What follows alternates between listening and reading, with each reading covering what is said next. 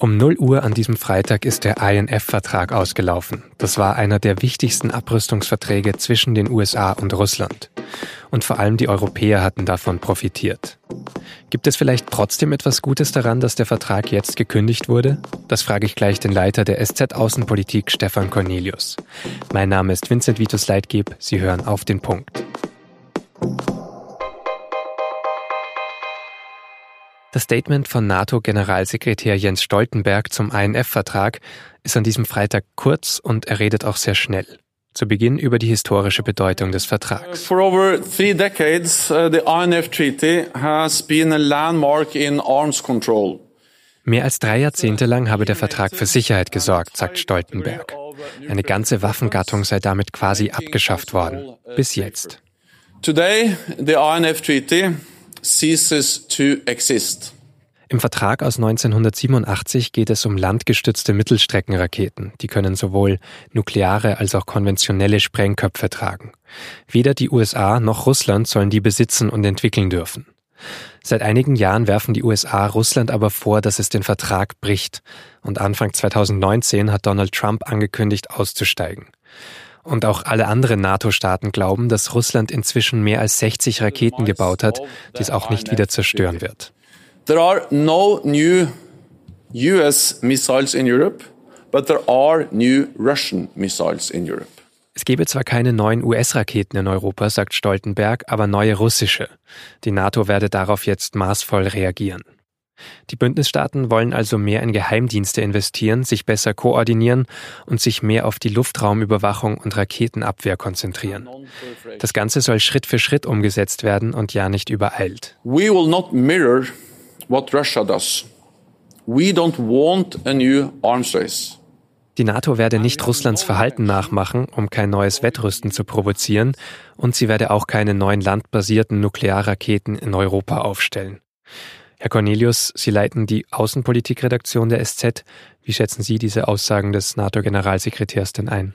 Der NATO-Generalsekretär ist erstmal unsicher, weil er weiß, dass die Wahrnehmung der Amerikaner und der Europäer unterschiedlich ist, was diese neue Bedrohung angeht. Die Amerikaner sehen ganz klar, dass diese Mittelstreckenraketen nicht nur aus Russland eine Bedrohung sind, sondern viel weiter darüber hinaus auch aus China, aus anderen Ländern. Und die Europäer weigern sich natürlich, eine neue Bedrohung zu akzeptieren, weil ihnen das auch Gegenmaßnahmen abfordern würde. Das heißt, sie müssen sich entscheiden, nachzurüsten und das ist in kaum einem europäischen Land durchzusetzen. Also Europa will einfach kein Wettrüsten jetzt gerade. Wir bewegen uns in einem völligen strategischen Vakuum. Es ist eine neue Situation der Unsicherheit, eine neue Situation des Abtastens und Herantastens an die neue Wahrheit, zu der ja weit mehr gehört als eben nur Mittelstreckenraketen. Es sind viele neue Waffensysteme im äh, Umlauf und diese Mittelstreckenraketen werden ja nicht nur aus der Luft verschossen oder von U-Booten oder von Schiffen, sondern eben jetzt auch von Land. Darüber hinaus gibt es Drohnen, die die gleiche Reichweite haben, die Bomben auch ins Ziel tragen könnten. Wir haben es zu tun vor allem mit Cyberwaffen. Es ist not möglich, Waffen abzuwehren, anders als vorher. Es gibt Hyperschallwaffen. Also das Arsenal ist unendlich viel größer geworden. Ist es dann vielleicht gut, dass der INF-Vertrag jetzt wegfällt und wir endlich mal die Debatte über diese anderen Waffen führen oder kommt die gar nicht? Der INF-Vertrag war in der Tat unehrlich, weil er ganz vieles ausgeblendet hat und uns eine Scheinsicherheit gegeben hat, die wir nicht mehr haben. Aber gleichzeitig gibt es keine Bereitschaft, neue Rüstungskontrollgespräche zu führen und neue Verhandlungen zu beginnen, weil keiner der Seiten im Moment sieht, dass es einen Nachteil aus der Rüstung hat. Wäre China zum Beispiel überhaupt bereit, da einzusteigen? China ist der Schlüssel zu allem, das muss man ganz ehrlich sagen. Die amerikanische Nervosität bezieht sich nicht auf Russland, sondern auf China. Und die strategische Balance im Pazifik hat sich so verändert in den letzten Jahren, dass die Amerikaner sich jetzt zum Handeln gezwungen sehen. Sie haben Sorge, dass Japan, dass Südkorea bedroht ist. Taiwan kann jederzeit von China eingenommen werden. Und die chinesischen Arsenale, gerade im Mittelstreckenbereich, sind unendlich groß geworden. Sie können sie auch nuklear bewaffnen. Da ist eine Bedrohung da. Aber jeder Versuch, mit China zu verhandeln, Handeln ist bisher gescheitert. Das heißt, die Waffenarsenale sind komplexer geworden und die Geopolitik einfach auch multipolarer. Ja, wir haben es nicht mehr mit einem ganz normalen Schachspiel zu tun, sondern so mit einem mehrebenen Schachspiel. Und in diesem komplexen Gefüge, das wir nur erleben auf der Welt, ist es so unendlich schwer geworden, einen Ansatz zu finden, tatsächlich die Leute an einen Tisch zu zwingen und zu Ergebnissen zu kommen. Kann Deutschland in dieser Situation dann überhaupt irgendetwas bewegen oder welche Rolle hat Deutschland dann? Deutschland hat keine Rolle in diesem Spiel. Deutschland kann bedroht werden. Es könnte ja passieren, dass Russland glaubt, das Baltikum wieder einverleiben zu müssen. Und die Möglichkeit, dann die Bündnispartner im Baltikum zu verteidigen, sind begrenzt, wenn man gleichzeitig mit Raketen bedroht wird. Und da sind wir schutzlos und wir sind auch wehrlos. Wir können weder die Raketen abwehren, noch können wir mit Raketengegenschlägen drohen. Und Abschreckung war immer noch die wirksamste Form der Verteidigung. Und wie kann sich Deutschland da besser aufstellen? Deutschland könnte natürlich sagen, wir schaffen uns eine ordentliche Raketenabwehr an. Das wird schon seit langem diskutiert. Die Systeme sind auch in der Erprobung. Es wird hier und da versucht, sie zu kaufen. Aber es ist lange nicht flächendeckend. Und Deutschland könnte natürlich sagen, gut, wenn es eine neue Mittelstreckenbedrohung gibt, dann muss man ein Gleichgewicht der Kräfte schaffen. Ich glaube allerdings, dass diese Logik nicht mehr funktioniert, weil wir inzwischen so viele Systeme haben, die sich gegenseitig übertölpeln können, dass wir wirklich vernünftig abschrecken nicht können.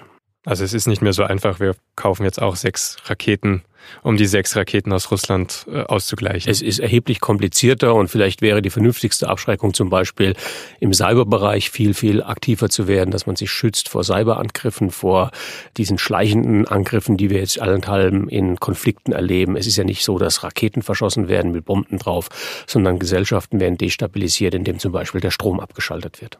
Ist da die NATO nicht dann trotzdem als Bündnis im Vorteil, damit man sich ein bisschen spezialisieren kann als unterschiedliche Staaten?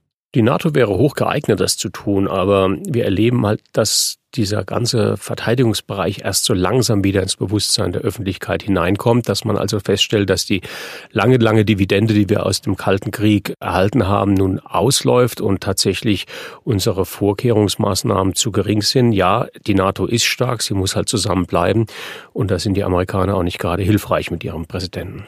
Jetzt habe ich es ein bisschen angedeutet, die Öffentlichkeit, das Bewusstsein dieses Themas. Ist das in der Öffentlichkeit zu wenig präsent? Also den INF-Vertrag könnten wahrscheinlich wenige aus dem Stand erstmal erklären zum Beispiel.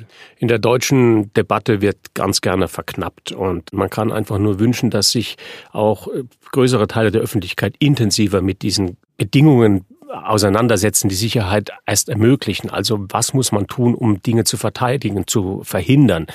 Ich glaube, dass der INF-Vertrag tatsächlich nun irgendwo hinten im Archiv abgelegt werden kann.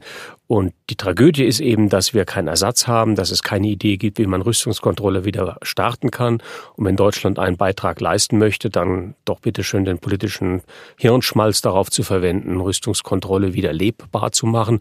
Und dazu gehört wahrscheinlich, dass man auch etwas zu verhandeln hat, dass man also sagt, ja, wir sind bereit, uns zu verteidigen und wir sind bereit, Mittelstreckenraketen zur Not auch anzuschaffen, wenn die Bedrohung groß genug ist.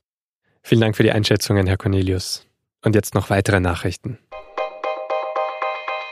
Innenminister Horst Seehofer will die Kontrollen an der Schweizer Grenze verstärken, das hat er dem Spiegel gesagt. Denn der mutmaßliche Täter vom Frankfurter Hauptbahnhof hat seit 2006 in der Schweiz gewohnt. Seehofer schlägt zum Beispiel erweiterte Schleierfahndungen vor. Bis September will er ein entsprechendes Konzept vorlegen.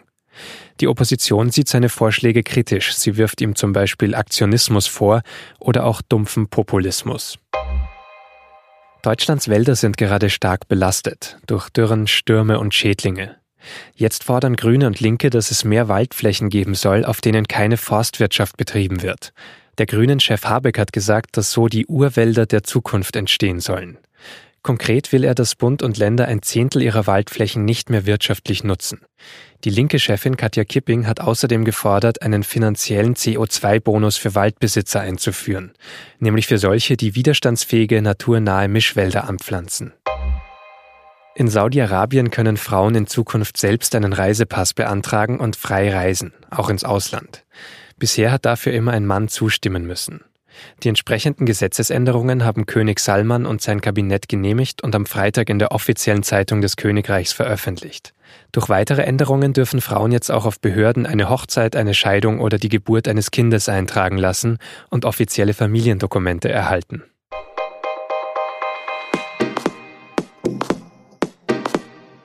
Seit einer Woche ist Boris Johnson jetzt schon der neue britische Premierminister und seither hat er zum Beispiel schwierige Antrittsbesuche in Wales, Schottland und Nordirland hinter sich gebracht.